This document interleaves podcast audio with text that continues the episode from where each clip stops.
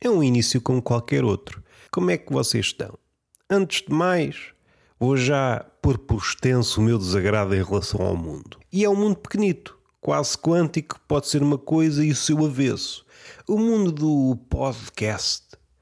Vamos lá sair da órbita, do ambíguo, do impronunciável e vamos dar umas berlaitadas. Berlaitadas não. A palavra não foi em vão. Pode parecer aqui e ali que eu sou um bocadinho desregrado no que toca ao vocábulo, que uso o léxico assim um bocadinho estrambulhadamente. Mas não. Aquilo que aparece ao início como pouco ajuizado vai saber umas léguas mais à frente. E se vocês tiverem um miolo sintonizado com a minha língua, Dir-me-ão que é como quem diz que eu não quero ouvir as vossas palavras. Eu estou aqui para desabafar. Porque se eu quisesse ouvir uma réplica, pagava a uma puta, ou uma cabeleireira, ou a um taberneiro. São escolas diferentes, mas cada um escuta à sua maneira. E esta é a minha forma também de contrariar aquela ideia vigente. O homem contemporâneo não sabe ouvir. No geral, concordo, sobretudo os mocos. E há gente que eu conheço bem, o meu avô e outros velhos, porque o meu avô, entretanto, já morreu. Os velhos têm dessas coisas, uma pessoa distrai-se, oh, falece. Usava, por acaso não usava. Eu estou aqui a mentir e faço já aqui um pedido de desculpas. Não é que eu queira pedir, mas eu sinto que estou pouco calejado no pedido de desculpas. E é uh, essencial, sobretudo se nos atirarmos para os terrenos montanhosos da arte, precisamos estar hum, versados neste, nesta arte. Supondo que há cursos para tudo e para mais alguma coisa, não seria descabido alguém iniciar, alguém, uma sumidade no assunto. Por exemplo, não estou a dizê-lo ironicamente, ou talvez esteja porque a ironia é mesmo assim, presta-se a estes bailaricos. O Sr. Nuno Markle a dar um workshop de pedir desculpas. E é, como nós sabemos, uma coisa que vai encrescendo. Apoquenta, a bom apoquentar o artista ou o artista com aspas que, devido à miopia coletiva, já não sabemos fazer a destrinça, com muita pena minha, fala enquanto miúpe e fala enquanto gajo que pedreja queima-roupa, aquele rapaz com aspas que está qual raposa no meio das galinhas e enquanto miúpe não consigo ver. Fecho os olhos, percebo regogar. É o barulho da raposa, chama-se regogar. E eu, epá, este barulho é estranho. Será o frigorífico que estava às últimas ou é a raposa que está no meio das galinhas? É capaz de ser o frigorífico, dado que eu já não tenho galinhas. Dando vários passos atrás, o que é que me apoquenta? O workshop, desculpas, vai fazer falta. Haja alguém a ganhar dinheiro com uma coisa como deve ser. Dando outro passo atrás, vamos para o mundo do podcast. E o mundo do podcast é um mundo. Não falta a palavra. Garganta suspeito que tem aqui uma espécie de sensor. Funciona muito bem, mas assim que eu opto para fazer publicidade àquele serviço da SIC, quando eu opto por começar a palrar nesta coisa chamada túnel de vento, a garganta diz: Não, eu não me quero comprometer, eu vou à minha vida. Vai para o silêncio. E eu fico aqui um bocadinho, como é que se diz aquela palavra de bom gosto, encaralhado. Fico encaralhado porque sou incapaz de me pronunciar como pronuncio cotidianamente, que é com esta voz de tenor acagaçado. Inicialmente parece, olha, está aqui um Pavarotti, mas depois esganiça no fim. É o meu tom preferido. Em ouvindo óperas, era assim que eu queria ouvi-las. Não quero cá algo afinado de uma ponta à outra. Isso não me diz nada. É demasiado mecânico. Eu quero que comece perfeitissimamente e acabe doidamente. É assim que eu quero, porque a vida é assim. Pode começar bem, ou melhor, começa como começa, só que nós injetamos demasiadas esperanças num rebento. E seja o rebento literal, seja de, de terrenos metafóricos, que é o terreno mais, mais difícil de ser cultivado atualmente sobretudo pelo agricultor literal. O agricultor literal põe-se a cavar terrenos metafóricos e só saem nabos. Semear pessoas, semear ideias. O artista sobe a palco e semeia a sua persona. Frase que não tem nada a ver com o que eu acabei de dizer, mas estamos num mundo fragmentado em que, de longe em longe, sabe bem um encavalgamento, como se o discurso fosse apenas um longo poema de um louco. E assim é que é bonito. Voltando ao podcast, saindo da órbita do ambíguo, vamos lá singularizar num alvo, porque eu tenho aqui uma reserva de piparotes para dar. E qual é a minha mágoa? Qual é a minha dor? A minha dor é que nós estamos a ficar todos tantãs das ideias. Por exemplo, aproxima-se um ser humano e nós não sabemos reagir. Dei aquela fornada de bons ouvintes. Temos o psicólogo, temos a cabeleireira, temos o taberneiro, temos alegadamente, o alegadamente, como vocês sabem, um colete à prova de balas. Ai, que me ofendeste! Não, colete à prova de balas faz ricochete. A tua suposta ofensa bate em mim e vai-se embora. Eu não te alvejei com uma ofensa. A pessoa, eh, ao vitimizar-se, a vitimização bate em mim, mas eu tenho o colete à prova de vitimização e passo feliz pela vida. O que é que interessa para esta conversa, além deste desafogo lírico? E não diz coisa com coisa. Está um bocadinho a fazer uma espécie de revolução a pôr fogo aos terrenos da informação, porque a informação também nos dá essa, dá-nos essa ilusão de que temos alguma coisa, e vocês são um bocadinho tantãs nesse aspecto. O mundo às tantas parece uma fanfarra de tantãs. Vê meia dúzia de gordas, com meia dúzia de gordas consigo descrever o mundo. Opa! E nem digo nada, caso contrário, sou gordofóbico. Mas eu sou mais amigo do conhecimento. As gordas têm o seu lugar, mas não têm o seu lugar no miolo. E é por isso que a gorda a mim não me convém. O que me convém é o corpo de texto. Esse é que me convém e é a partir daí é que se começa a caminhada. Para onde? Para Ítica? Não vale a pena, porque se há coisa que a Odisseia de Homero nos ensinou, chata não, não é por aí. Um pensamento que podia sair facilmente da lábia de um contemporâneo. Mas a Odisseia ensina-nos muita coisa. A coisa mais dura é, além de deixa aqui um espaço para o desconforto, ok? O desconforto está a medrar como um belo pau. Enfim, não é por aí. Mas o que eu quero dizer é que a Odisseia de Homero ensina-nos que o regresso é impossível temos aquela ideia de um dia regressar a um sítio, a uma ideia, a uma mulher, é, mas quando regressamos, é, aquilo já não é bem a mesma coisa. Já não é bem a mesma coisa. E vocês podem fazer essa experiência caso um dia um tiro nos cornos. Ah, eu tenho uma ideia de regressar àquele sítio, aquele sítio onde eu fui supostamente feliz. Aquilo que o homem faz consigo próprio é aquilo que o homem também faz no coletivo. Ah, eu regresso a uma idade de ouro. À exceção, esses felizardos que têm uma infância infeliz, esses aí não idealizam. Agora, aqueles coitadinhos que têm uma infância feliz no desenrolar da vida, porque a vida é uma espécie de novelo disputado por meia dúzia de gatos embriagados. Andamos de um lado para o outro parecendo uma bola de pinball. Eu acredito no livre-arbítrio e andamos de um lado para o outro graças às patadas, às patadas do acaso. No fim de contas, é um gato com mil patas e andamos de um lado para o outro. Enquanto, vejam bem, a embriaguez do bicho, neste caso o homem. Eu acredito eu acredito que consigo guiar o meu destino. Oh, meu amigo, tu estás num Uber, tu és conduzido a falar livre-arbítrio enquanto és conduzido por outra pessoa. No fim de contas, um turista é apenas uma metáfora, pá. E tu, meu bandido, dás três estrelas ao destino. Chegas a casa, estão lá as três parcas para te aviar uma corrida.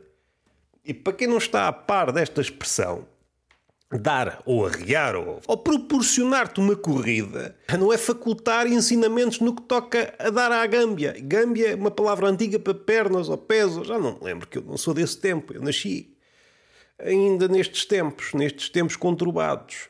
Mas dar uma corrida é dar uma surra, cacetada, vá. Gosto muito desta expressão, já é pouco usada. No Alentejo usava-se muito. Ah, levas uma corrida! E eu, oi, queres ver que eu me vou transformar num maratonista? e eu, oi, corria. Tem razão de ser, tem razão de ser. Normalmente, quando ouvíamos esta expressão, aquilo que o Putin fazia, quase instintivamente, era dar à sola, ou dar ao chinelo, ou dar hum, aos sapatinhos. Vocês já perceberam? encharquei aqui de coisas inúteis. Eu também engasguei. É uma homenagem aos gagos. De vez em quando também sabe bem homenagear quem merece, quem é obcecado pelo ato de soltrar. A minha devida vénia, já nos perdemos, não é? Perdemos-nos neste mar de apartes. Outra vez com a ideia de Homero, Odisseia, impossível regressar, por isso, por isso, aquelas pessoas que esperam o marido, não esperes porque o regresso é impossível, minha amiga. Quando eu chegar, supondo a minha chegada, eu já serei uma pessoa diferente. Por isso, sai de casa com o nome de Roberto quando chego sou o Alfredo. E tu és a Maria e quando chego és o António. Por isso não vale a pena prometer uns grandes coisas. Faz sentido? Faz sentido, depende do contexto. Vocês não sejam também tão estreitos com essa cabeça curta. Ainda não chegámos ao assunto. E agora interessa-me por outro, porque de repente houve aqui um choque em cadeia. Os neurónios estão a simular as veias entupidas, ou melhor, diz as artérias entupidas de Lisboa. Se estiver de carro, tenho um infarto. Se estiver a passear como um homem do século XVIII, pé ante pé, e acho alegre, porque é um contraste. Eu retiro a alegria das pequenas coisas. E é por aí que nós vamos. A beleza das pequenas coisas. Deixo esta no ar. Eu gosto deste contraste. Quando me olho ao espelho, que é uma coisa que eu só faço de longe em longe. O meu médico nem me aconselha. Você como está? Você está gordo como um tchugo. O tchugo nem é muito balofo. É assim, baixinho e espalmado. Havia esta hum, alcunha. Os gordos da minha altura eram tchugos não me percebo a relação, mas olha, uma pessoa precisa é de ser feliz. A minha ideia é fazer uma escada de queixo, desde a cabeça até o umbigo, para eu descer da, da cara até o altar do narcisismo, aos trambolhões, que é para eu perder a ideia que tenho de mim. Pá, isso é demasiado poético. Não. É mandar vir mais doses, pá, e de alguma forma estou a combater o meu narcisismo. É uma forma eh, robusta de combater o narcisismo, que é semear queixos por aí abaixo, desde a cabeça até o umbigo. Que imagem bonita! Podia ser pintada pelo. Como é que é aquele um, pintor? Fernando Botero? É. Se não for, olha, perdoem-me que isto é de improviso. Também não tem que estar a. Se fosse um podcaster daqueles que andam por aí, agora perdi um minuto, está à procura no Google. É pá, vocês não façam uma coisa dessas. O Google não é exclusivo da minha pessoa. Não sei se vocês estão a par, vocês podem usá-lo. É, caraça, agora até ficaram malucos. Até mas isto não se paga? Não, ponham lá o que é que eu faço à minha vida. Carreguem Enter e a primeira entrada é: epá, o que é que vocês estão aqui a fazer? Não é nada disso. Eu suspeito que nem sequer foi uma piada. Agora vamos ser sérios. Eu sei que não é o tom que vocês estão. são um bocado escapistas e é por isso que vocês andam e é por isso que vocês vestem-se de perdigueiros e começam a ir no mato a farejar, a farejar novos episódios de podcasts que vocês nem conhecem. Que eu quero, eu quero fugir do meu mundo, eu quero ouvir coisas disparatadas para me superiorizar, eu quero ouvir merda para que o meu discurso me singularize. Ou então quero ouvir coisas mais ou menos agradáveis que é para pilhar. Eu quero adicionar pérolas ao meu discurso. Vocês, no fundo, no fundo, vamos também ser sérios uma vez na vida. Eu sei que o vosso psicólogo não vos diz as verdades, ou pelo menos não na primeira sessão. Vocês são papagaios a colecionar ecos. É isso que vocês são. E depois dizem: Ah, sou ativista, sou escritor, sou raio que parto. Não és nada, pá. Tu andas a colecionar ecos aqui e ali. És um papagaio loiro de bico dourado. Não, és um papagaio arco-íris de bico dourado, porque relativo ao ouro. Eu não me quero irritar. É preciso também saber articular a raiva. Porque caso contrário dá aquela imagem que o homem é um bicho engailado e que do outro lado estão as elites a rir, a rir, a rir. E já que estamos nas elites há uma coisa que me fazia confusão e agora iriça-me. Ou seja, a raiva passou de nível. Ainda não chegou ao boss, mas há de lá chegar. Porque me parece que quando um Chico espertito, um Chico ou um João, depende das das famílias. Ah, que sou de boas famílias. És boa família? Família de quê? Família de que palavra? Dos cabrões? Não tire isso, Roberto. Este movimento, ou esta dinâmica, palavra que é usada à tripa forra na internet, que caraças, até, até me faz gritar. Ah, bandidagem! É assim que você se expressa quando o mundo está a colapsar. Vamos também diminuir o volume. Não é preciso armar aqui um teatro. Às tantas temos aqui uma matriosca de teatros. Se o mundo é um teatro, a nossa vida é um teatro, o podcast é uma divisão da nossa vida. E é um teatro, é dentro de um teatro, dentro de um teatro. E no fim está o quê? Está um palhaço no último teatro. Mas está lá dentro. É o coração destes bonequinhos teatrais. É um palhaço. Eu já me perdi. A raiva tem destas coisas. Desarticula o coração o meu coração levava-me para um sítio belo, perfumado. E há uma crítica já aqui que eu quero fazer ao Sr. Proust. O cheiro leva-nos para o passado. Eu não quero. Hum, depende dos cheiros. Depende dos cheiros. O cheiro a mijo leva-nos para onde? Não nos leva para lado nenhum. Eu não quero ser conduzido. Se o mijo tem esse poder, não quero ser conduzido. Eu digo, ah, não, não, eu fico aqui. Que destino é esse? Para onde o mijo nos leva? Eu já me perdi. Para onde é que nós íamos? Caralho. Ah, ah, já sei. Agora vamos ser um bocadinho sérios. Ah, foda-se, o homem tem tantas coisas. E ainda queria falar sobre a Feira do Livro. Epá, quatro coisas. Vamos lá despachar. Uma das coisas, quando eu vejo esta correção, esta correção canina, aparece uma palavra assim um bocado coxa que é como quem diz mal escrito, e às vezes nem é. Às vezes é só a percepção, criou-se, ah, a palavra assim está mal escrita, e nem é. Mas isso é outras coisas. Estes filólogos que tiram o seu curso no choca-pique, que é mesmo assim, puf, fez-se um filólogo que gostam de impor as suas correções. O único livro que leram foi, nem digo que é para a gente não se chatear. Mas vamos supor esta maravilha que é, tem de ser uma pessoa muito especial para achar que é o fiscal da língua. Você escreveu mal, esta é a minha proposta. Esta é a minha proposta. E a minha proposta é a correta, meu, meu lebracho. Gosto muito da palavra lebracho e suspeito que nos últimos 100 episódios não o tinha utilizado. Lebracho. Lebre é fixe, mas lebracho é mais porreiro. É mais porreiro bom. fazer apologia da língua e agora dar aqui um pinote só para vocês chiriçarem. Até os pelos das orelhas crescem, parecem eras e tomam conta da vossa cabeça e vocês ficam cegos. Sinto que estou a esticar demasiado o entusiasmo.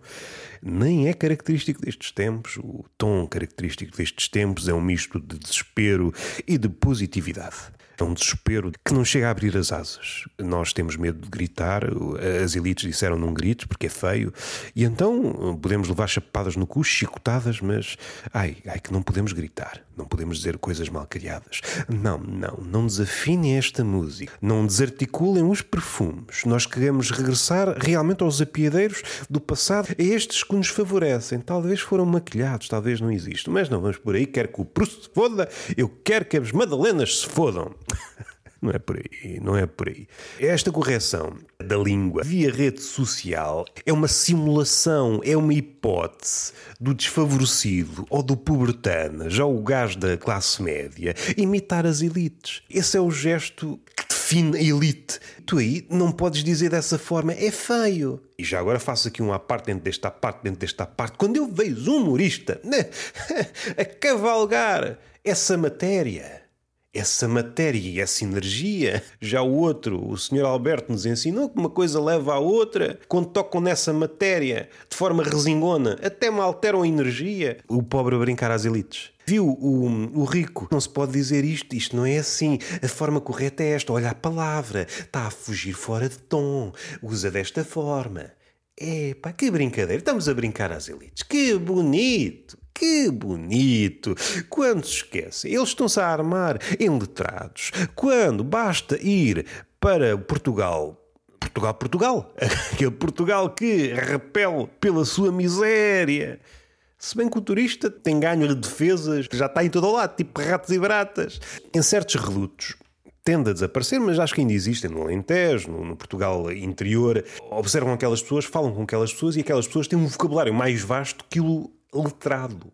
Se vocês conhecerem a obra do Aquilino, sobretudo do Aquilino, têm um, um discurso muito mais vivaço do que o homem contemporâneo atual, seja ele letrado ou não.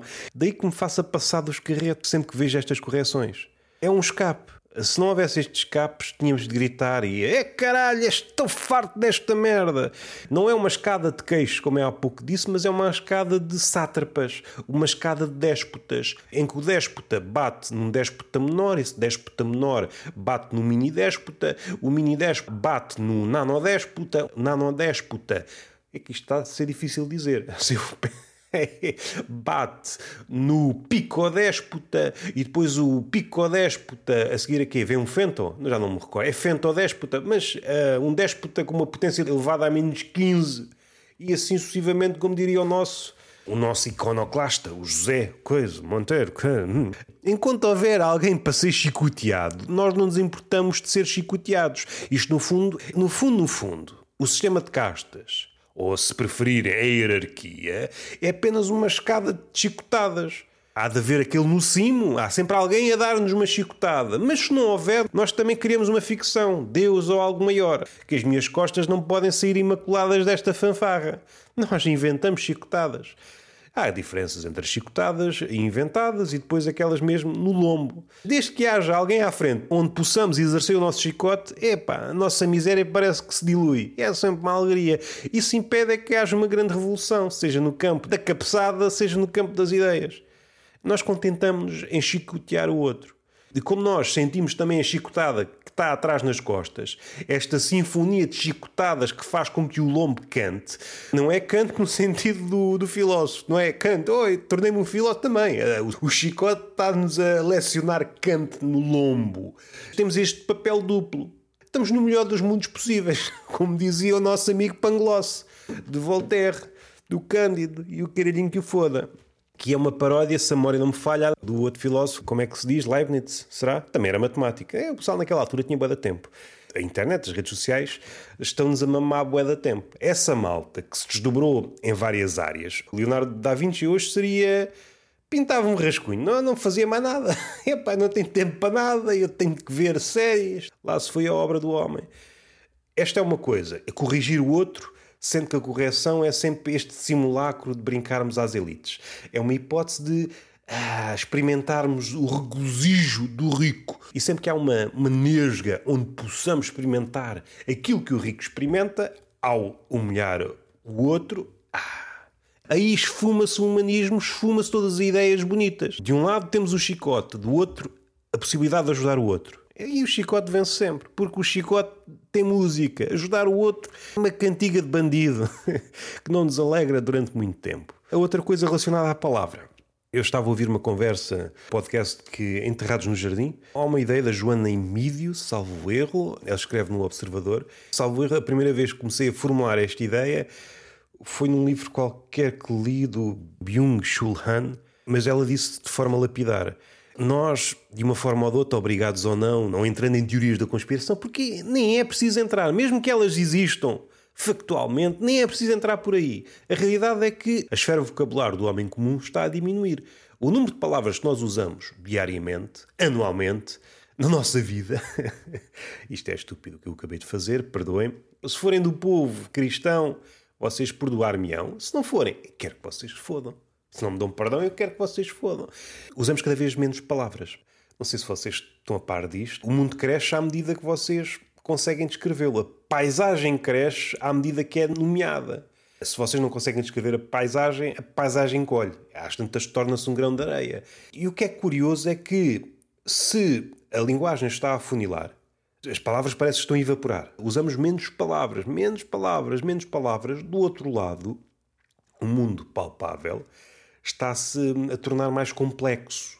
A nossa ligação com o mundo é feita através de palavras, que é uma ligação romba, não é perfeita, é o que há. Temos de trabalhar com o que há. E isto cria aqui um, um fosso enorme. A nossa ideia de mundo é cada vez mais curta e o mundo está-se a tornar eh, cada vez mais complexo. Que às tantas vamos descrever o mundo com recurso a onomatopeias, é isso? O nosso discurso vai ser aquelas típicas músicas brasileiras de funk, é isso. É o máximo que o homem pode aspirar nos próximos anos. Talvez. Se dermos um passo atrás e conseguirmos manter na nossa cabeça meia dúzia de palavras, conseguimos extrair daqui algum regozijo, algum humor infernal. Uh, se tivéssemos sessões de cabeça, precisamos de mais palavras, de mais palavras, de mais palavras. E cada vez temos menos. Se no grande plano das coisas isto serve para alguma coisa, não sei, porque o mundo foge-nos sempre. Há sempre um abismo entre a palavra e aquilo que a palavra nomeia. Nós já não estamos aí, já não estamos aí, já estamos noutra coisa. Vai chegar a um ponto em que vai ser impossível a comunicação do mundo, do homem comunicar com o mundo. O mundo será uma coisa, e aqui estou a pensar no mundo dos homens, dos problemas dos homens, e o homem tipo nem conseguirá começar a afagar o mundo, a, a pentear. Não tem armas para nada. Um estrangeiríssimo no mundo. Vocês vão para um país cuja língua desconhecem e vai ser assim para onde quer que vão, porque vocês desconhecem tudo. Porque não têm palavras para começar a criar ligações com a mais pequena pedra. Vai ser uma precisão de tantãs e assim é que é bonito.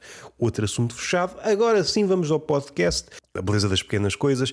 Eu já tinha notado, com figuras como o Alberto Pimenta é, é, é mais notório. Não é caso único, até porque os casos únicos a mim não me interessam, a não ser que sejam pessoas com talento, e isso dá muito trabalho. Não é próprio das nossas épocas, não é próprio das nossas épocas. Há um comentário, resvala ao orgasmo, e é um orgasmo falso, com pena minha com pena minha, podia emponderar. Sempre que alguém diz qualquer coisa minimamente interessante, e aqui o interessante é aquela palavra vaga que dá para tudo, uma premissa às vezes até tenebrosa, uma observação funda no sentido demoníaco do termo. E essa pessoa que representa outras tantas, que isto é a escola do orgasmo falso. Ah, ui, que bonito. Ah, ou seja, é como se cada frase dita, neste caso pelo Alberto Pimenta, mas é em outras, em outras entrevistas a coisa aconteceu, cada frase é uma oportunidade para nos virmos. E se isto acontecesse realmente, era uma alegria. O desejo estava de boa saúde.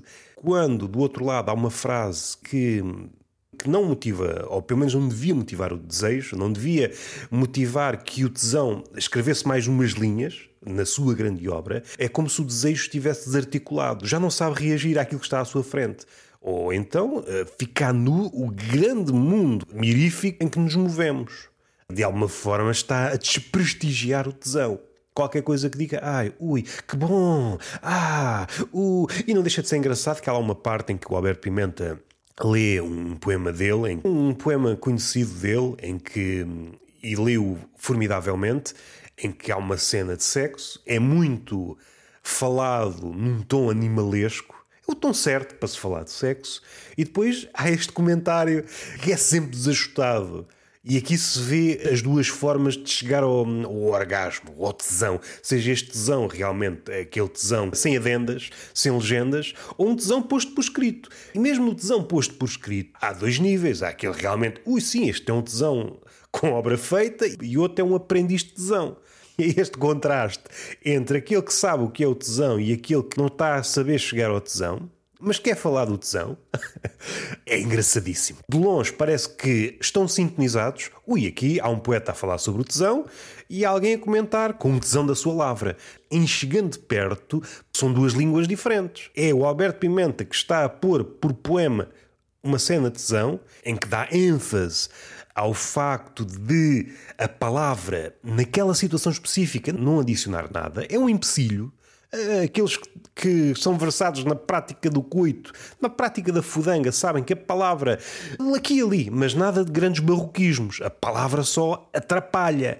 E do outro lado há um comentário, ai, não sei o quê, não sei o quê. É um orgasmo, é um orgasmo diluído, um orgasmo acanhado que no fim de contas, se for dissecado, este comentário a fingir que é um orgasmo, é um desconforto diante de algo que se apresenta verdadeiramente humano. E isto, para mim, que sou um bicho, faz-me rir, pá, faz-me rir. E é esta a ideia que eu quero chegar neste podcast ou no outro. Quando alguém como Alberto Pimenta, ou outro poeta, ou algum artista que tem um acesso que tem que ver com a sua obra ou algo exterior, que tem um, um rasgo onde diz isto é o homem. Do outro lado, há um desconforto. Desconforto esse que não tem outra forma de sair senão por esta, esta legenda caquética. Não sabemos reagir ao humano. Ai, faltam-nos faltam as palavras e aquelas que vêm são, são sensaboronas. São ecos mal paridos. Ai, que bonito, que bonito caralhinho, pá. Que bonito caralhinho que te foda. O homem está-se a abrir de uma ponta à outra, dos pés ao scalp, a mostrar aquilo que é. Que levou deu trabalho chegar aí. Foi difícil, caraças. Foi difícil falhar tanto e acertar in extremis. Se bem que a perfeição fugiu sempre. Essa Moby Dick, essa Moby Dick que fugiu com o poema perfeito, sempre para longe, mas não para muito longe. E daí a perseguição. Mas falta sempre qualquer coisa. E o gajo responde a bom, perfeito. Ah! Enfim, resvalei na cacofonia e assim é que é bonito. Pois esta mágoa por extenso, eu sou uma menina frágil que não consegue conviver com os seus fantasmas. A minha cabeça, ultimamente, está a ser mal frequentada por demónios muito educados. E eu não quero. A minha cabeça não é um, não é um salão de chá. A minha cabeça é o hall de entrada do inferno. Não tem nada a ver, apenas apeteceu ir por aí. Fui à Feira do Livro. Sim, senhor, e começou logo mal porque eu sou uma pessoa que se gosta de passear eh, de comboio. Quando saio de casa para a padaria, não pego no carro nem vou a pé, pego no comboio. E é assim é que eu me gosto de me locomover. Era assim ou simulando aquele, hum, aquela locomoção de minhoca. Mas isto está a ser feito nas redes sociais, eu não gosto de ser associado a essas gentes. Eu gosto de, de, ir de comboio porque há mais conforto. Eu sou uma pessoa volumosa, ocupo muitos centímetros cúbicos. Eu sou uma tina de gordura. Gosto do espaço. Gosto do espaço, é um, é um privilégio, eu sei, sobretudo em cidades apinhadas. Quando chegamos a Lisboa, percebemos que realmente o espaço, o tempo é um luxo, mas o espaço, à medida que a cidade cresce, à medida que é ocupada, é o principal luxo. Não há outro luxo como o espaço. A possibilidade de esticarmos os braços, seja para nos preguiçarmos, seja para fazer uma instalação artística, nem que seja para pendurar lâmpadas nas árvores. Esse ato que passa despercebido no campo ou nos sítios pequenos. Caso queiramos, podemos andar sempre de braços abertos. Eu sou um Cristo, vou à padaria, sou um Cristo podemos fazê-lo. Há espaço para toda a gente, há espaço para todos os Cristos. Na cidade não há espaço a não ser para os ricos, os ricos podem simular uh, ser Cristo, o pobre não pode, não pode simular uh, ser Cristo. Não pode hum, dar-se esses luxos, não pode ser um Cristo. Tem que ter os braços fechados. Na Feira do Livro há várias, há várias, não é barraquinhas, muitas delas são relotes, mas relotes muito diminutas. Por acaso não sei se já tinha visto isso, porque as relotes que há cá são todas espaçosas.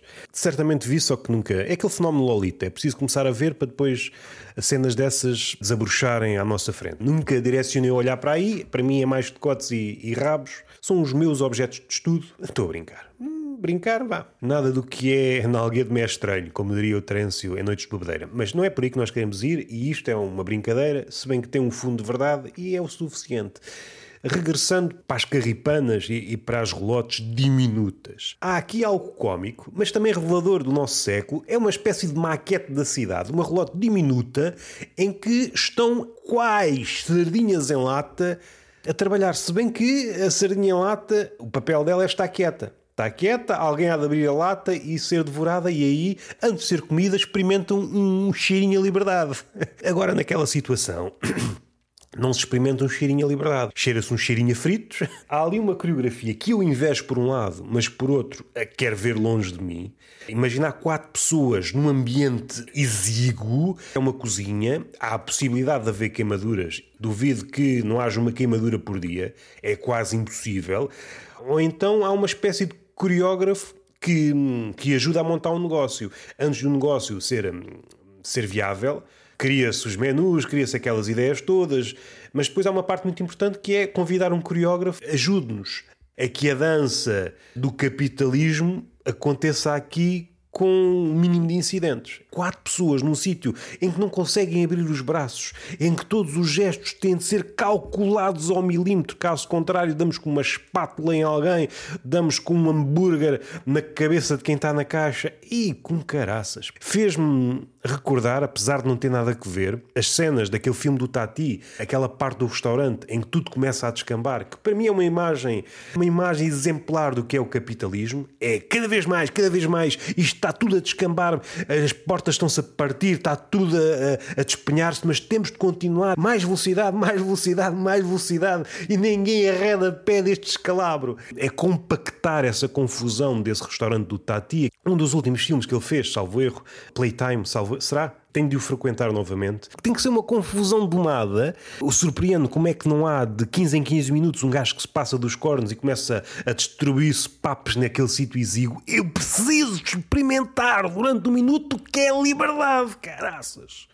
Preciso de abrir os braços, pá. Uma pessoa que dorme mal e que entra no trabalho e dá-lhe aquela vontade, epá, agora preciso espreguiçar, não pode. Tem que sair do local de trabalho para se espreguiçar. E isto é risível, mas também é revelador daquilo que somos. Isto também é uma maquete da cidade. A cidade é assim, à medida que cresce, só se fores muito rico é que tens direito a te espreguiçar. Se fores pobre, não te podes espreguiçar. E o pobre, numa cidade grande, Lisboa, ok, é o princípio de qualquer coisa, porque há muitos turistas, mas se pensar numa cidade como Nova York ou uma cidade, a cidade do México, essas cidades apinhadas de gente, ou as cidades na Ásia, uh, Tóquio, é preciso de ser classe alta para te espreguiçares. O pobre, por definição, é alguém que passa a vida sem se espreguiçar porque não tem espaço. Ou então tem que pagar um sítio próprio. É pá, paga este dinheiro para me poder espreguiçar durante 15 minutos. É uma ideia que eu lanço. E pensando na cidade, a cidade o que é que é? A cidade, quando entra o turismo na equação, a cidade começa a expulsar os seus habitantes do centro para fora. E o centro vai crescendo, vai crescendo, vai crescendo. É como uma nódoa. E essa nódoa expulsa os autóctones, expulsa os habitantes, vê tu que sempre foste hospedeiro passas a ser parasita e essa nódoa que vai crescendo, crescendo, daí em diante só vai acolher turistas. O turista tem um visto, tu podes ir para a nódoa. Cada turista que entra é uma espécie de gotícula que eh, faz com que a nódoa se alaste. Quando a nódoa estiver consumada, fora, qual Jonas ao lado de Deus, debaixo da abobreira ou debaixo do que seja, depende da versão da Bíblia, vai ver Ninive arder, arder simbolicamente ou literalmente a cidade foi para o maneta. Olha, foi para o maneta. Graças ao turismo, excluir aquele que sempre lá esteve para a periferia, mas a noda vai crescendo e temos que nos afastar, até que somos mal vistos em todo o lado. Se realmente a nódoa crescer a ponto de ocupar o mundo todo, não sou bem-vindo em lado nenhum. Tornei-me estrangeiro graças à nódoa. E a minha voz está a falhar. Voltemos para a Feira do Livro. O que é que eu quero dizer? Eu só quero deixar um desabafo. Se eu nunca saísse de um sítio pequeno, diria que é um mito. Isto não pode acontecer. Acontece em Lisboa. As casas de banho na Feira do Livro têm hora para abrir. Eu cheguei cedo, a contragosto, porque gosto do comboio, porque é uma oportunidade para ler, escrever no autocarro, não há oportunidade para rebuscar. É muito difícil, é muito desconfortável e eu não gosto de desconforto. Gosto de desconforto na arte. O meu rabo tem outros apetites. O meu rabo opta pelo conforto. Não dá para aproveitar dessa forma a viagem. Deu para ouvir uns episódios do podcast Enterrados no Jardim, os primeiros. O último que tinha ouvido antes desta viagem é o episódio do Rui Nunes, que é o escritor que eu sigo. Ia dizer sigo religiosamente, se bem que o religiosamente, quando aplicado ao Rui Nunes, é desajustado. Mas vai assim, vai assim que isto é de improviso. Um episódio soberbo. É uma cabeça que chegou à madurez. Nós, enquanto aprendizes, andamos a dar piparotes no fruto a ver se está maduro, mas somos sempre enganados. A melancia está madura, é a confiança, damos aquele piparote aquele piparote da praxe. Não sei se já viram aquelas pessoas que estão piparotes na fruta, sobretudo na melancia. Pelo barulho, está madura. Não treinei o ouvido a esse ponto.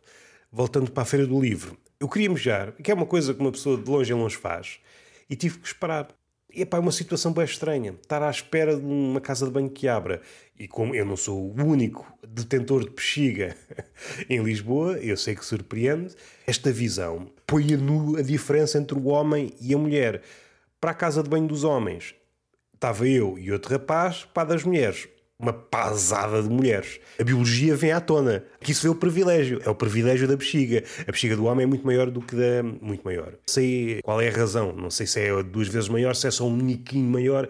Mas seja como for, a bexiga do homem é maior que a da mulher. A mulher tem que estar sempre a mejar a mulher está mais capacitada para marcar território, porque tem que urinar mais vezes. E é uma situação insólita criar-se uma fila para ir à casa de banho, sendo que a casa de banho está fechada. Há uma espera para ir uma casa de banho e eu comecei a engendrar esta hipótese. Às tantas abre a casa de banho e lá dentro está o urinol do chão. E eu não vou poder mejar para o urinol do chão, porque é uma obra de arte. Tanta árvore ali no Marquês de Pombal disponível para receber a minha urina e eu tenho que estar à espera. E eu já estava neste impasse mais 10 minutos e vou mejar e quero que vocês se fodam. Não vou levar esta urina para o Algarve. E está feito. Beijinho na boca, palmada pedagógica numa das nádegas. Se a conversa com o Hugo Soares, no Tertúlio de Mentirosos, ouçam e até à próxima.